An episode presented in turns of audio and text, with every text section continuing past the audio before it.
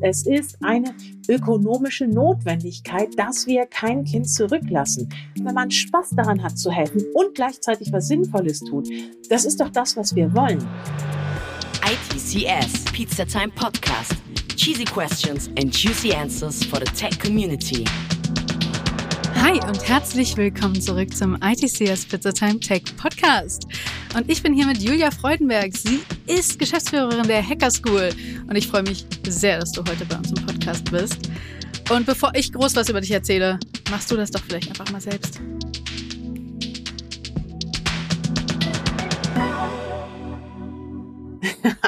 Ja, total gerne. Ich freue mich riesig hier zu sein. Wir hatten ja schon einmal wirklich das Vergnügen, selber bei einer dieser wundervollen Messen in Hamburg mit dabei zu sein, was super viel Spaß gemacht hat. Und dementsprechend ich bin total gerne bei euch, weil ihr die Menschen habt, die wir unbedingt brauchen, um die Welt ein kleines bisschen besser zu machen. Weil wir mit der Hacker School wollen Kinder und Jugendliche für Programmieren begeistern und machen das mit ehrenamtlichen ITlerInnen, die selbst so richtig viel Bock darauf haben, auch andere dafür zu begeistern, damit wir einfach sehen, dass junge Menschen sich für tolle Berufe, auch Zukunftsberufe wirklich begeistern. Das klingt sehr, sehr schön. Aber kommen wir erstmal zu der allerwichtigsten Frage unseres Podcasts und zwar, was ist denn deine Lieblingspizza? ähm, die Frage ist dahingehend gar nicht so einfach zu beantworten, weil als Mutter hast du ja durchaus das Setting, dass deine eigenen Präferenzen manchmal ein bisschen wandern, je nachdem, was du gerade aufessen solltest. Ich habe also eine Varietät aus der Hotdog-Pizza von einem größeren Pizzalieferanten hier in Deutschland Aha. mit extra Käse im Rand und der California, die mit Bacon und Egg schon richtig fies ist. Aber abgesehen davon finde ich einfach, Pizza ist ein großartiges Grundnahrungsmittel. Ich glaube, das ist auch gerade irgendwie für Familien super cool, oder man kann sich das total gut teilen und irgendwie ist es so und alle kommen zusammen. Man kann einfach irgendwie eine große Pizza auf den Tisch legen und die Familie teilt sich das und man redet miteinander. Es ist sehr kommunikativ. Absolut. Sharing is caring. Und besonders meine Tochter ist da der Spezi, die ist am liebsten Salami-Pizza ohne Salami. Also eigentlich eine Margarita. Aber ihr einfach eine Margarita zu bestellen, ist zu einfach. Also Salami-Pizza ohne Salami. Ja, da kriegt jeder von uns was ab. Das ist wichtig. Also sie hört wahrscheinlich auch immer zu, wenn du anrufst und bestellst und sagst, dass du auf jeden Fall Salami-Pizza ohne Salami bestellst. Das machen wir schon online. Aber das kriegt man alles. Stimmt. Stimmt, heutzutage ruft man ja selten irgendwie bei einer Pizzeria an. Also ich finde es auf jeden Fall super cool, was die Hacker School macht und super cool, Hacker School, guter Reim. Aber was macht ihr nochmal genau konkret? Willst du das hier mal ein bisschen genauer erklären? Du hast die Bühne, du kannst jetzt ganz genau erzählen, was ihr denn alles so genau macht. Konkret, wir machen geilen Scheiß. Das ist der Überbegriff.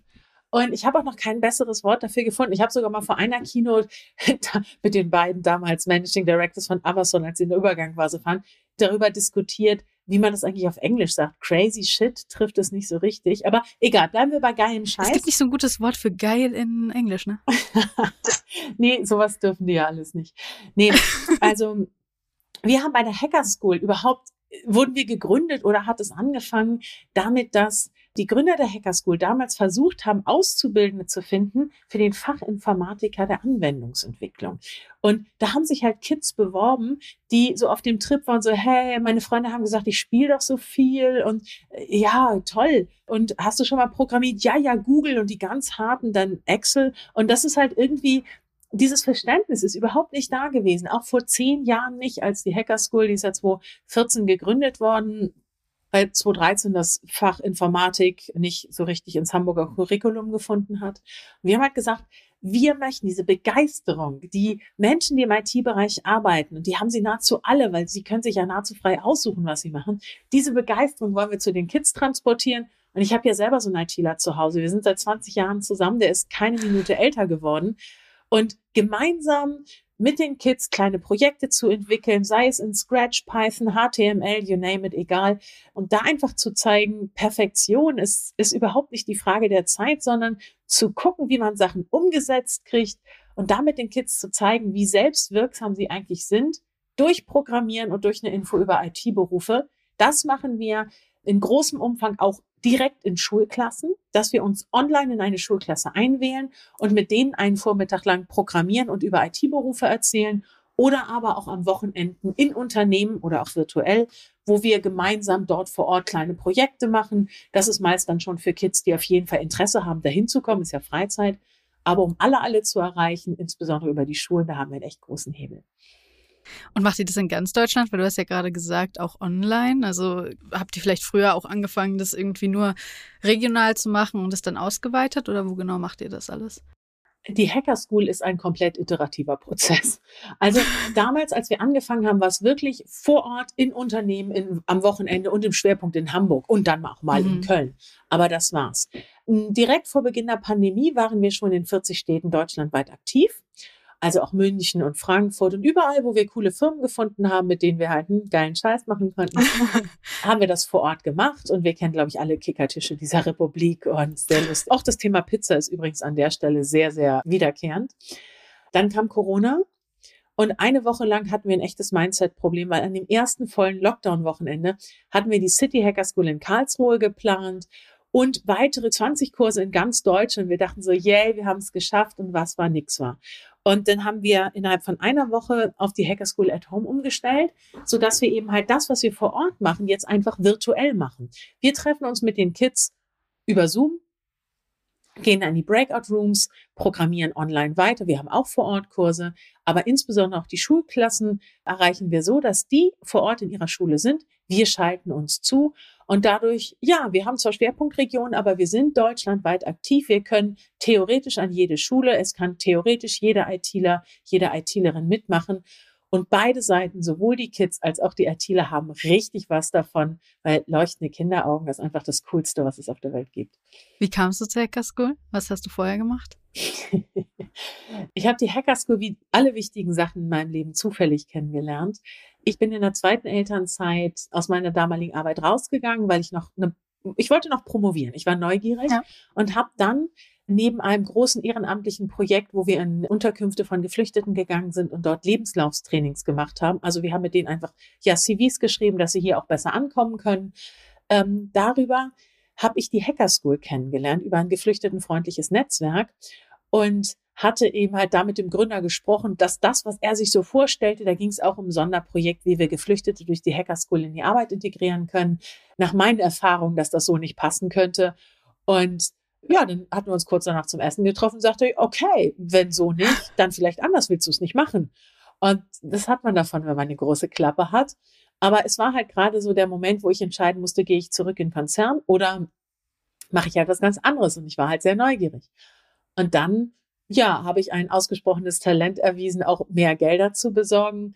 Es war auch so ein ganz persönlicher Moment, wo ich den Antrag für die Google Impact Challenge damals, äh, oh, eine, eine Viertelmillion für uns. Oh Gott, was machen wir damit jetzt? Hm, okay, was machen wir nächstes Quartal? Also, weißt du, wir sind halt gewachsen seitdem. Ja. Aber den Antrag, den habe ich am Sterbebett meines Vaters ausgefüllt und ich habe damals gedacht, wenn das Ding durchgeht, dann mache ich die Hacker School groß. Ja, und dann ging das Ding durch und dann hatte ich den Salat. Und von daher das ist so das Setting, wo ich herkomme. Ich war lange im Vertrieb. Ich bin unheimlich gut, wenn ich mit Begeisterung Sachen wirklich rüberbringen kann. Und das, was wir hier tun mit der Hacker School, mit einem tollen Team, wir sind 40 Leute mittlerweile und eine Person wundervoller als die andere, da wirklich hinterzustehen und zu sagen, wir zeigen Kindern Zukunft über Menschen, die selbst einfach nur ein bisschen größer gewordene Kinder sind. Das ist schon ziemlich geil. Ja, man merkt einfach wirklich, wenn da Passion hinter ist, wenn da irgendwie was hinter ist und man weiß, man arbeitet auch für irgendwas. Man weiß wirklich, wofür man arbeitet. Dass es sich auch einfach absolut richtig anfühlt am Ende. Ja, und ich habe selber Kinder, ich habe selber einen ITler zu Hause, zu sehen, was es braucht, um sich selbst zu helfen, dieses Don't give them fish, but show them how to get the fish out. Wirklich mhm. Kids dafür zu begeistern, Selbstwirksamkeit zu erfahren, äh, das ist voll mein Ding. Und wie viele Kursangebote bietet ihr so an? Also beziehungsweise worum geht es auch so in den Kursen, die ihr anbietet? Mm, kommt darauf an. Also im schulischen Bereich sind wir jetzt so weit, dass wir unterschiedliche Kurse vorbereitet haben und auch mit den Schulklassen oder mit den Lehrkräften halt dann vereinbaren, wir machen mit euch HTML oder Scratch oder Python oder was weiß ich. Außerschulisch ist es noch viel freier. Wir haben früher wirklich immer auf dem Niveau gearbeitet, mach doch, was du willst. Also da haben auch alle ihre Kurse selber entwickelt. Jetzt haben wir Sachen vorbereitet, weil auch eine Vorbereitung von einem Kurs frisst einfach mal eine Menge Zeit. Und also ich weiß nicht, ob du es auch selber wahrnimmst. Ich habe den Eindruck, die Zeit wird viel, viel dichter im Moment. Also es ist irgendwie, ja. es springt von einem zum anderen. Und was wir wollen, ist halt, dass wir möglichst viele Kinder erreichen. Und wenn wir dann Sachen rausziehen können aus der Organisation oder der Kursentwicklung, dann tun wir das. Also letztendlich im Bereich der Schule, Kurse, kann man gucken, wann wird was angeboten, wo will ich mitmachen. Außerschulisch kann man sich noch deutlich mehr einbringen. Aber da gibt es ganz unterschiedliche Gestaltungsmöglichkeiten. Da sagst du ja, es gibt so viele verschiedene Möglichkeiten und sowas. Gibt es einen typischen Tag an so einer Schule? Gibt es einen typischen Ablauf, den du uns mal erzählen kannst? Oder vielleicht ein Beispiel aus, weiß ich nicht, was vor kurzem passiert ist? Mm, du hast auch gefragt, wie viele Kurse wir machen. Na, wir haben letztes Jahr über 12.500 angeboten. Also wir haben nicht ganz alle besetzt gekriegt, aber über 10.000 hm. Kids haben wir erreicht. Also das ist schon mal das kann man schon mal, das ist schon mal eine Hausnummer, da kann man schon mal mit angeben. Wir wollen dieses Jahr 25.000 erreichen. Also von daher, wir müssen irgendwo noch den Disclaimer nachher machen. Wer das hört und Lust hat mitzumachen, soll sich unbedingt melden. ja, ja, auf jeden Fall. Also wenn wir in so eine Schulklasse reingehen, ist es so, dass wir vorher organisieren, das im Verhältnis 1 zu 6, wir wissen ja grob, wie viele Kinder da sind, dass wir ITlerInnen mitbringen, die das ehrenamtlich machen. Und dann ist aus meinem Team immer noch ein Team-Inspirer dabei, wie wir sie nennen, der den Kurs führt oder die den Kurs führt, Jungs, Mädels, der auch die Gruppen einteilt, dass alle ehrenamtlichen ITlerInnen, die uns da unterstützen, im Verhältnis 1 zu 6 Kinder kriegen. Die programmieren sich dann durch einen Kurs. Zum Beispiel ist einer der Kurse, die ich sehr cool finde, so ein kleines Klimamodell mit Python. Also, dass die Kids sich ihren eigenen kleinen Footprint für den Schulweg oder den Urlaub einfach mal durchdeklinieren können. Und da arbeiten wir mit der Website 100 Punkte ist ein guter Tag. Da kannst du zum Beispiel sehen, wie viel Kilometer du Richtung Schule fährst und was für einen Unterschied es macht, ob du ein E-Auto hast, den Bus nimmst, das Fahrrad oder einen fetten SUV. Und dass da die Kids sich wirklich mal durchprobieren können, wie bauen sie sich ein kleines Programm, um selber ein Gefühl dafür zu kriegen, was ist eigentlich mein Footprint an der Stelle. Und das läuft immer über erstmal, ich sag mal, guck mal, was eine Schleife. Oder ähm, das Hello World ganz am Anfang zu sehen, wie funktioniert das, was kann man damit machen, kann man insbesondere per Programming Sachen ausprobieren und dann immer weiter reinzugehen. Warum ist das Klima an sich ein Thema? Das brauchen wir den meisten Kids nicht mehr so viel zu erzählen wie leider vielen Erwachsenen.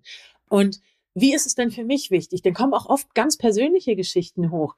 Und manchmal kommt auch so ein ökonomischer Aspekt mit rein. Ja, aber wenn ich jetzt alles wiederverwertbar mache, kostet das ja viel mehr. Ja, also gut ist nicht immer billig, aber es gibt so diese Faktoren, man kann nicht alles optimieren. Es ist gut und billig und schnell da, sondern man muss halt einen gewissen Trade-off hinnehmen. Und so, dass die Kids halt eben für sich basteln können. Und wir sagen ihnen auch von Anfang an, wenn ihr Fehler macht, heißt das nicht, dass wir denken, ihr seid doof oder wir denken, ihr habt nicht zugehört oder wir denken, ihr habt es nicht drauf, sondern das zeigt einfach, dass ihr was ausprobiert habt und dass das total gut ist.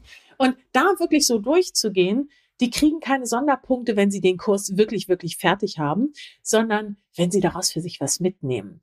Und am Ende holen wir die alle nochmal zusammen für die letzte, was weiß ich, halbe Stunde oder so und bitten alle ITlerInnen in der großen Runde vorzustellen, was sie beruflich machen und warum und was sie daran cool finden und wieso sie immer schon oder noch nie oder einfach Tipps und Tricks. Mir macht mein Job Spaß. Falls du Bock drauf hast, das und das würde ich dir empfehlen dass dann die Kids einfach so diese Idee haben, Mensch, guck mal, ich habe mit der Leonie oder dem Steffen oder wie auch immer jetzt drei Stunden programmiert und das war ja echt schon voll nett und oh, jetzt macht ihr auch noch was Cooles. Könnte ich ja auch überlegen. Und da so einfach wirklich Türen zu öffnen oder eine dicke Karotte vor die Nase zu hängen, das ist so, ja, yeah, that's what we do.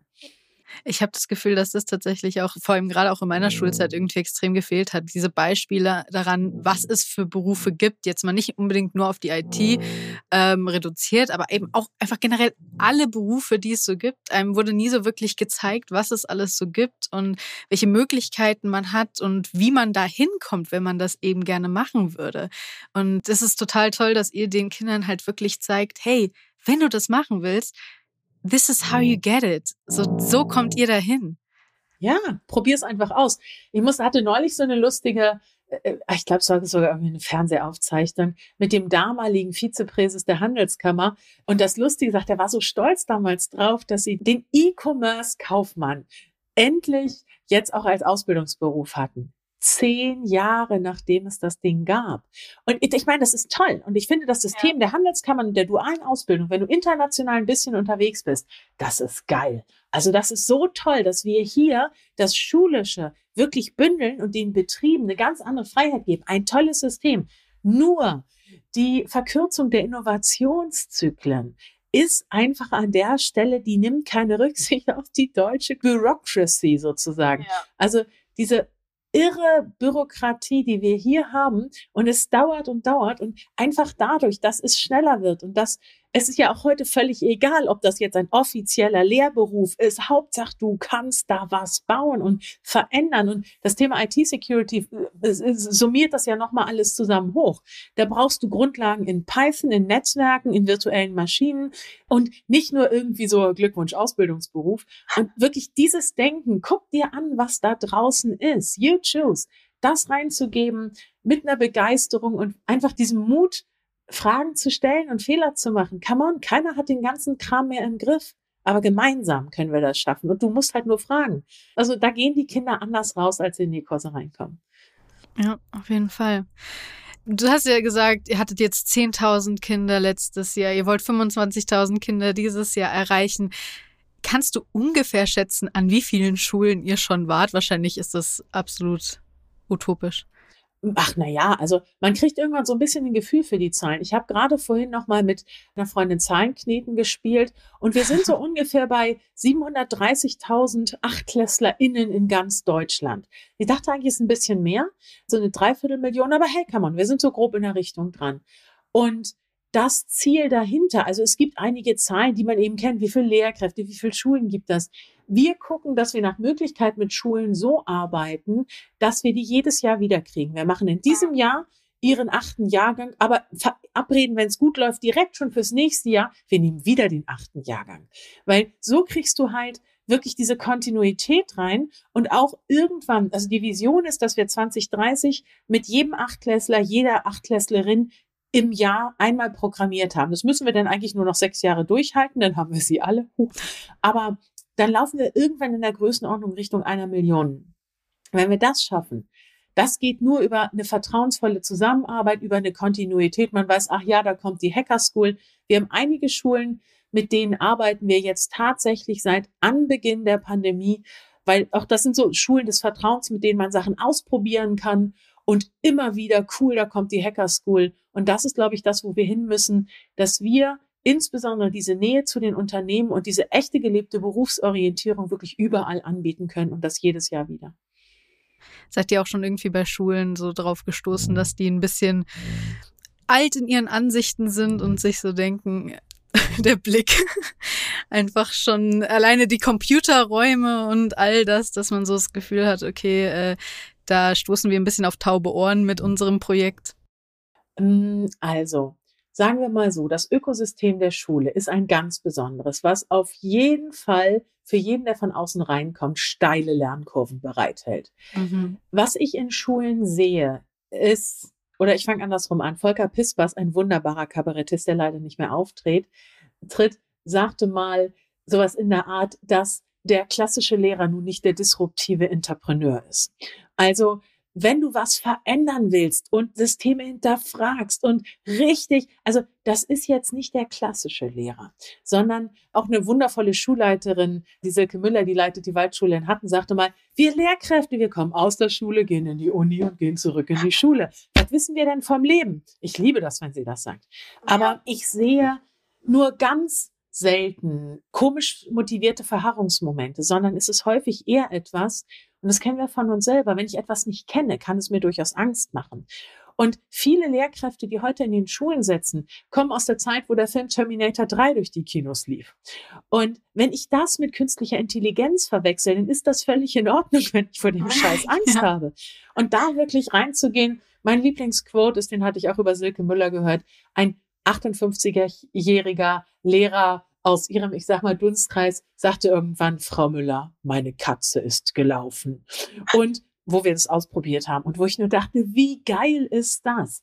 Ja, natürlich musst du manchmal die Extra-Runde laufen.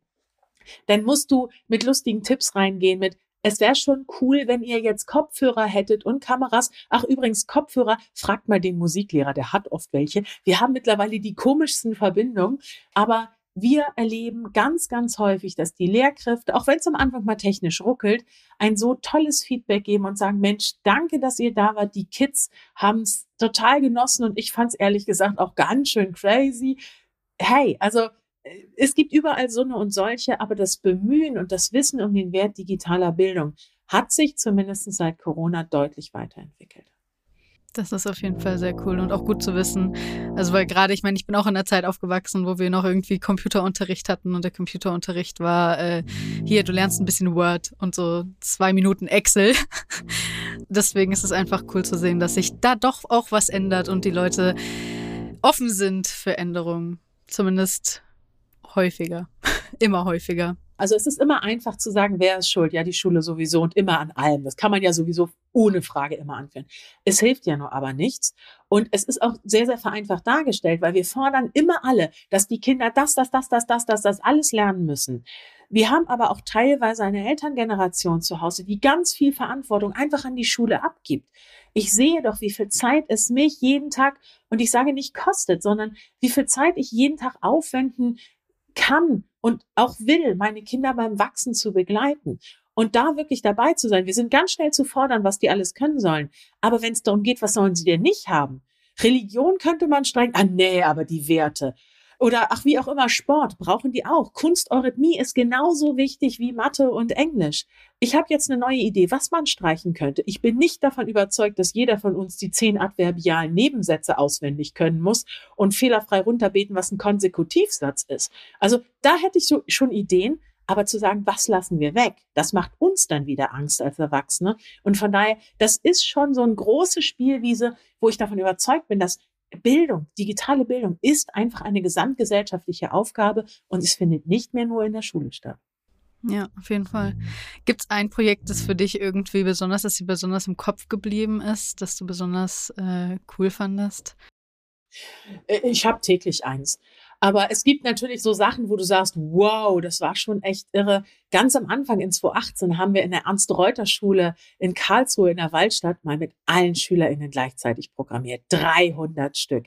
Einen ganzen Vormittag. Und der Schulleiter, der Micha Palesche, sagt, hey, ich sehe immer noch Kids mit diesen T-Shirts rumlaufen. Einige mittlerweile bauchfrei, bei den Mädels gewollt, bei den Jungs eher so ein bisschen, okay. Aber das sind so Sachen, das vergisst man nicht. Oder eben halt auch dieses Setting, City Hacker School organisiert, wir mussten alles absagen. Oder die erste Girls Hacker School, wo wir, oh, ich glaube, 120 Frauen und Mädchen hatten. Das war am 1., 2. Mai irgendwas in 2020. Also es gibt überall Momente, wo man wirklich einfach sagt, wir sind auf dem richtigen Weg und insbesondere, wenn man auch von den CIOs hört, Hammer, wir wollen das unbedingt mit euch zusammen machen. Unsere Menschen lernen so viel davon und die Kids auch. Das ist schon ganz geil. Also ich persönlich bin ja immer so ein bisschen interessiert an Women in Tech, deswegen willst du mir ein bisschen mehr über die Girls Hacker School erzählen? Ja, also die Idee war, da, kam daher, dass wir außerschulisch gesehen hatten, wir hatten teilweise sogar wirklich reine Jungskurse und nicht, weil wir es wollten, sondern weil es halt so war. Und wir haben dann gedacht, wir tun ja immer gerne was dagegen. Ne? Wir haben ja in Deutschland nie ein Erkenntnisproblem, sondern ein Umsetzungsproblem und da sehen wir so unseren Fokus, wir rocken das mal weg. Es gibt bei mir einen Satz, den ich über alles hasse. Das ist Mäuschen, Mutti konnte auch nicht rechnen. Wo ich teilweise sehe, wie fatal auch Vorbildfunktionen von Müttern für Mädchen sein können. Und da war der Gedanke, come on, die können es doch beide nicht. Wo ist das Problem? Die älteren Mädels in den Kursen können sehen, wie krass und cool und überhaupt, wie die Jungen lernen. Und die Jungen können feststellen, dass man auch mit Erfahrung durchaus das ein oder andere wettmachen kann. Und dass ja durchaus eine kognitive Schulung von Älteren manchmal noch einen Schritt weiter ist. Und da wirklich zu gucken, dieses wertschätzende gegenseitige Lernen, also deswegen ist die Girls Hacker School das einzige Format, was komplett ohne Altersbeschränkung arbeitet. Normal haben wir 11 bis 18. Girls Hacker School ist 11 bis 99. Also ich würde sagen, jedes erste Wochenende im Monat, du solltest mal die Termine checken. Das klingt auf jeden Fall sehr, sehr cool. Und äh, ich sollte auf jeden Fall mal die Termine checken und irgendwie allen meinen Freundinnen mal Bescheid sagen, dass wir da vielleicht mal Termine checken. Dein Motto ist ja Hack the World a Better Place. Ich habe dich ja auch schon häufiger, da ich auch die Grafiken mache, dich als dein Speakerbild irgendwie bearbeitet und dann immer dein Titel und dein Motto Hack the World a Better Place. Du hast ja gerade schon so ein bisschen erzählt, was du damit meinst und was du damit sagen willst. Aber willst du das nochmal so ein bisschen zusammenfassen, was du damit genau aussagen möchtest?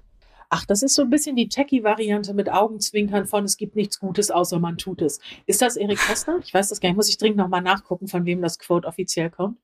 Ich glaube einfach, dass auch das, auch was ich, äh, was, was ich meine Jugendhacker mit Code die Welt verbessern. Einfach, es ist so viel Macht und so viel Power. Also es ist ein so, wirklich programmieren zu können, ist ein so kraftvolles Werkzeug, mit dem du so viel verändern kannst. Und ich glaube, dass das Wissen immer mit Verantwortung einhergeht. Und wenn wir es schaffen, dass die Menschen, die an diesem Bereich einen Wissensvorsprung haben, die Verantwortung übernehmen, andere mitzutragen, andere auch so mitzunehmen, dass auch junge Menschen, auch oft aus dem sozioökonomisch benachteiligten Bereich, die glauben gar nicht daran, dass sie das Recht auf Teilhabe hätten. Aber wir können uns das in Deutschland auch nicht nur aus einer reinen Gutmensch-Perspektive. Ja, ich bin verkappt. Ich mag total gerne auch Menschen helfen und Sachen besser machen. Aber auch selbst wenn du von diesem Punkt abstrahierst und sagst, es ist eine ökonomische Notwendigkeit, dass wir kein Kind zurücklassen. Wem's hilft? Wir können beide Narrative wählen. Aber wenn man Spaß daran hat zu helfen und gleichzeitig was Sinnvolles tut, das ist doch das, was wir wollen. Und wirklich zu sagen, wir betrachten Hacken ja nicht im Sinne von Einbrechen und Datenklauen, sondern im Sinne einer kurzen IT-basierten Problemlösung. Ich sagte noch kurz mein Lieblingshack. Wir haben einen smarten Hühnerstall, weil das Wasser im Winter immer einfriert, sind drei Zeilen Code, eine kleine Heizspirale und ein Microbit die Lösung dafür, dass, wenn unter Null, mach Heizspirale an und Wasser warm oder halt nicht kalt macht dir das Leben doch ein bisschen besser. Du musst ja nicht alles immer so anwenden, wie es offiziell in der Gebrauchsanleitung steht, sondern hey, vielleicht gibt's ja auch noch ein Workaround und vielleicht macht er das Leben einfacher und cooler und man kann auch ein bisschen damit angeben. Das ist für Kids übrigens immer eine wichtige Komponente. Und so in diesem Sinne, was wir damit sagen wollen, ist einfach, man nimm dich selbst nicht so ernst. Hab doch mal ein bisschen Spaß, mach dabei was Sinnvolles. Und wenn wir es wollen, können wir die digitale Bildung in Deutschland in den Griff kriegen, wenn es eben halt nicht gesagt wird, tja, die Schule muss das richten, ja, die Schule muss ganz schön viel richten. Aber wenn wir es als eigene Verantwortung nehmen und sagen, komm, Challenge accepted, die Millionen schaffen wir und zwar alle zusammen und wir haben auch alle was davon, glaube ich, es macht nicht nur mehr Spaß, sondern es hackt die World wirklich a better place. Das hast du sehr schön gesagt. Äh, generell finde ich alles, was du sagst, ist richtig motivierend. Ich bin sehr motiviert von allem, was du sagst. Weil du hast ja auch vorhin gesagt, dass äh, die digitale Bildung generell eine gesamtgesellschaftliche Aufgabe ist. Ihr nehmt davon jetzt einen großen Teil an und ihr wollt immer mehr annehmen, ihr wollt immer mehr Kinder erreichen. Aber wo hapert es da vielleicht auch noch. Und ich meine, es hapert wahrscheinlich an sehr vielen Ecken. Du könntest jetzt wahrscheinlich irgendwie eine ganze Dissertation darüber schreiben, an welchen Ecken es noch hapert. Aber äh, vielleicht kannst du es ja ein bisschen zusammenfassen und äh, vielleicht fallen dir ein paar große Punkte ein, wo du denkst, daran könnte man arbeiten. Ach du, es gibt viele. Also das mit dem Hapern ist ja immer eine Grundsatzeinstellung. Siehst du etwas defizitorientiert oder siehst du das als eine Chance? Und ich glaube, wo wir einen irren Hebel haben. Und jetzt mal lassen wir die Schulen mal außen vor. Da haben wir jetzt schon genug geredet. Ja. Wenn wir uns die Unternehmen angucken. Wir haben ganz viele Unternehmen, die sagen, mega, richtig gut. Und das soll jetzt nicht schräg klingen, Leonie, aber wir wissen, dass wir cool sind. Und wir wissen auch, dass wir gute Sachen machen. Wieder, nicht das Erkenntnisproblem, aber von dem Punkt zu sagen, Mensch, ihr seid cool und ich will mitmachen, zu dem mitmachen. Der Selling Cycle ist teilweise gigantisch lang. Wir haben nicht das Problem, dass alle wissen, dass es richtig gut ist, sondern wie kriegen wir es denn hin, dass die Auszubildenden regelmäßig mitmachen? Wie kriegen wir das im Curriculum verortet? Wie schaffen wir es, dass zum Beispiel, wenn die Auszubildenden sich ehrenamtlich engagieren dürfen, dass die keine Angst haben müssen, dass der Abteilungsleiter doch denkt, ach, der engagiert sich, der hat wohl hier keinen Bock. Und wie kriegen wir es hin, dass sich nicht teilweise Personal- und IT-Abteilung, na, ich will nicht sagen, ein internes Battle liefern, aber dass es da so viel Gezurre hin und her gibt, wer darf denn jetzt? Und das ist etwas, ich glaube, dass das Wort Fachkräftemangel, jetzt müsste es gleich irgendwie blitzen oder donnern, das ist ja keine theoretische, könnte mal doof werden Situation, sondern das ist ja eine absolut reale Herausforderung. Und dieses von, ich kann was dagegen tun, aber ich muss mich bewegen. Oh, ich habe ja schon so viel auf dem Zettel. Ja, dringend und wichtig. Operativ frisst Strategie und die Welt zu retten ist oft eher Strategie als operativ. Und da wirklich zu sagen, es ist unsere Verantwortung als Unternehmen, Ohne die Unternehmen werden wir nicht in der Lage sein, die digitale Bildung in den Griff zu kriegen. Und das Wegducken gilt nicht mehr. Wir haben keine Zeit mehr. Wir müssen jetzt die Kids erreichen, damit die sich für die Berufe interessieren. Wir fallen ansonsten in ein echt krasses Loch rein. Und mal ganz pragmatisch. Gehirn ist der einzige Rohstoff, der hier in Deutschland in signifikanter Maße wächst. Und da müssen wir was für tun. Das wäre so eine Baustelle.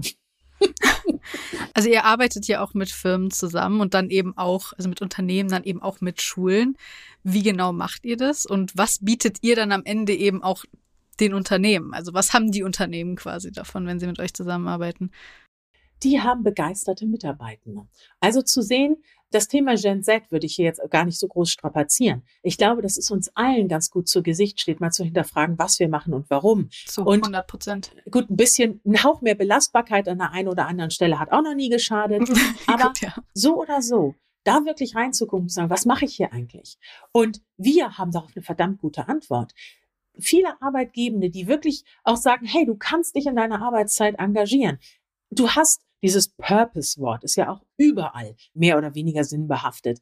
Aber was wir anbieten können, ist tatsächlich, wir ermöglichen ein Corporate Volunteering, was unbestritten Sinn macht, was Spaß macht, wo die ITlerInnen selber für sich was lernen. Sales, du musst ja den Kids heutzutage Sachen verkaufen. Ist ja nicht so, ja. mach das. Hashtag ist so. Sondern zum Lernen verführen. Zielgruppenadäquate Kommunikation. Ich meine, das ist das perfekte Training für einen Product Owner. Du musst kurz und knapp Leuten dein Produkt pitchen, die keine Ahnung, keine Zeit haben und vielleicht auch kein Interesse. Aber mhm. die mitzunehmen und zu gucken, wie kriegen wir es hin? Wie schaffen wir es gemeinsam, dass am Ende alle sagen, geiler Vormittag. Da ist ganz viel drin. Und was man auch sagen muss, ist, wir machen das ja nicht, weil wir denken, das ist die, das neue Häkeln, sondern es sind ja absolut beruflich relevante Fähigkeiten, die einfach durch, ich guck mal hinter den Bildschirm, ganz anders getriggert werden. Und das ist, glaube ich, ebenfalls ein riesiges Asset für Arbeitgeber, dass man einfach sieht, hey, füll die Pipeline. Du brauchst doch auch gute Azubis, richtig? Mhm. Ja, auf jeden Fall. Und wer muss so deiner Meinung nach besonders unterstützt werden? Und vor allem wie, also mit welchen Skills, welche Skills findet ihr sind besonders wichtig, Kindern und Jugendlichen vermittelt zu werden? Das ist eine Frage, die ich auch immer in unserem Podcast stelle. Die Antwort ist fast immer Neugierde hm. Und Begeisterungsfähigkeit. Und es sind ganz, ganz häufig die Soft Skills im Sinne von, klar, auch Coding ist super spannend, aber wirklich zu gucken, wie kann ich kreativ auf neue Sachen zugehen? Wie kann ich äh, in einer Zusammenarbeit mit Kommunikation Dinge lösen? Wie kann ich aber auch kritisch hinterfragen? Macht es Sinn? Macht es keinen? Also wir arbeiten sehr viel mit den 21st Century Skills, also Kreativität, Kommunikation, Kollaboration, kritisches Denken ergänzt um ein positives Fehler-Mindset, weil in dem Moment, wo du keine Angst mehr hast, Fehler zu machen, hast du eine ganz andere Freiheit, wirklich geilen Scheiß auszuprobieren. Ja.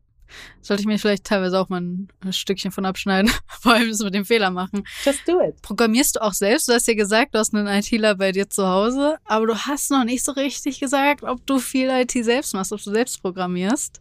Mein Team sagt immer, ich hätte meine IT-Kompetenz geheiratet und das Schlimme ist, sie haben nicht ganz unrecht. Also ich kann auch die Scratch-Kurse geben. Ich habe auch mal ein bisschen Python gemacht und HTML, aber das ist tatsächlich nicht wirklich groß der Rede wert. Mein mhm. Traum ist es, wenn die Hacker School so cool läuft und wir bauen gerade ein tolles auch Führungsteam mit auf, so dass ich möglicherweise vielleicht wirklich mal Urlaub machen kann. Ähm, oh, ja. Wenn ich die, mir die Zeit nehmen kann, drei Monate rauszugehen, mache ich das als erstes eine Bewerbung an neue Fische die Dalia Das hat ein ganz tolles Programm für Quereinsteiger aufgesetzt und dann gehe ich dahin und mache drei Monate HTML. Und dann fragst du mich nochmal. Das nenne ich mal Urlaub. Welches Programmierprogramm würdest du, weil ich wollte eigentlich auch noch fragen, was so dein Lieblingsprogrammierprogramm ist, aber ich meine, also welche Programmiersprache, aber letztendlich wäre es ja dann theoretisch HTML, wenn du es dann gelernt hast. Aber welche Programmiersprache würdest du auch äh, besonders Jugendlichen und so empfehlen? Also welche Programmiersprache benutzt ihr primär? Scheißegal, das, worauf sie Bock haben. Also Python ist dahingehend schön, hat eine sehr klare Syntax. Äh, mit Java anzufangen ist vielleicht ein bisschen herausfordernder, weil das hat's ja. genau nicht. Auf der anderen Seite auch mit JavaScript kannst du wahnsinnig viel machen. Auch mit HTML ist eine Menge möglich. Selbst, wir haben einmal eine Scratch Challenge gestartet, wo man ein, wie heißt denn das, Kniffel oder Jitsi oder kennst du, ne, mit den ja, Würfeln ja, ja, und dann musst du Full House und so. Das Ding zu programmieren, mega. Also da war auch ein Crack bei, der hatte einen so aufgeräumten Code, toll kommentiert und alles weitere. Und eigentlich ist das Mittel egal. Es geht um das Ziel und auszuprobieren, worauf habe ich Lust, was traue ich mich. Und hey, könnte ja gut werden. Also große Ermunterung, wirklich das auszuprobieren, was einen ruft. Übrigens ist auch Minecraft sehr, sehr schön. Auch da kann man viel programmieren. Und da sind auch die Eltern und die Kinder oft involviert. Das ist vor allem, ich äh, habe ja eine Zeit lang Informatik in der Schule gehabt, dann später in der Oberstufe. Und da haben wir dann auch HTML gehabt und später JavaScript.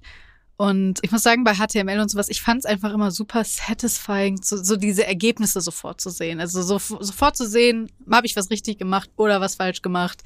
Das hat immer super viel Spaß gemacht und ich kann mir vorstellen, dass das eben auch in der Arbeit bei euch, dass, dass die Jugendlichen da einfach sitzen und sich denken, boah, ja, ich habe es hingekriegt und so nebeneinander sitzen und so, oh, guck mal, das ist der Sinn der Übung. Genau darum ja. geht's.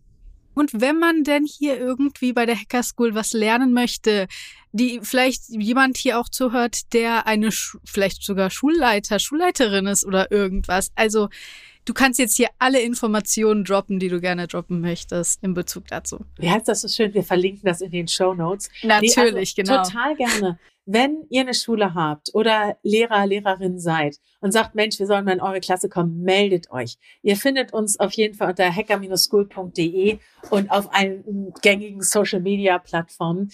Ich glaube, dass eben tatsächlich auch, wenn man auch als ITler, ITlerin, ich glaube, das dürfte ja auch riesigste Zielgruppe sein, wirklich mitmachen. Wir geben uns Mühe, betreuen euch super von Anfang bis Ende dass ihr auch einen richtig coolen Tag habt und die Kids werden es euch danken. Und ich würde mich einfach riesig freuen, wenn wir uns dann mal sehen. Kann man auch als Schüler oder Schülerin äh, seine Schule irgendwie anmelden oder sagen, hier, ich hätte gerne, dass ihr euch vielleicht bei der Schule meldet oder sowas? Dass man irgendwie sagt, so, yo, ich würde gerne, dass sie zu meiner Schule kommt? Ja, am besten gleich noch mit dem zuständigen Lehrer, Lehrerin, die Ansprechpartnerin ist. Am besten gleich noch mit. Oder gemeinsam dann einfach zur Lehrkraft schiefeln und sagen, so, melden Sie sich da mal bitte.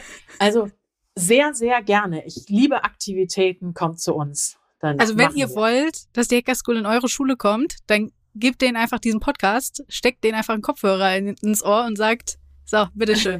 genau so machen wir es. Hast du sonst noch irgendwas, was du unseren HörerInnen auf den Weg geben möchtest? Mach doch einfach mal. Also dieses einfach mal machen und Hack the World a Better Place fasst, glaube ich, alles zusammen. Und wie gesagt, wenn ihr spontan Bock auf Weltretten habt, meldet euch einfach. Mit Code kann man eine Menge machen. Das ist sehr schön. Danke für dieses wundervolle Ende. Generell, ich glaube, du hast hier, glaube ich, viele Leute motiviert, sich einfach mal mit vielen Dingen auseinanderzusetzen und vielleicht auch Dinge mal mit einer anderen Perspektive zu sehen und vielleicht auch mit einer, mit einer leichteren Perspektive, zumindest auf jeden Fall mich. Also vielen Dank, dass du heute hier warst und mit mir gesprochen hast. Sehr gerne. Und äh, wie gesagt, ihr findet alle Links in der Beschreibung und wir hören uns beim nächsten Mal. Bis dann. Danke. ITCS, Pizza Time Podcast.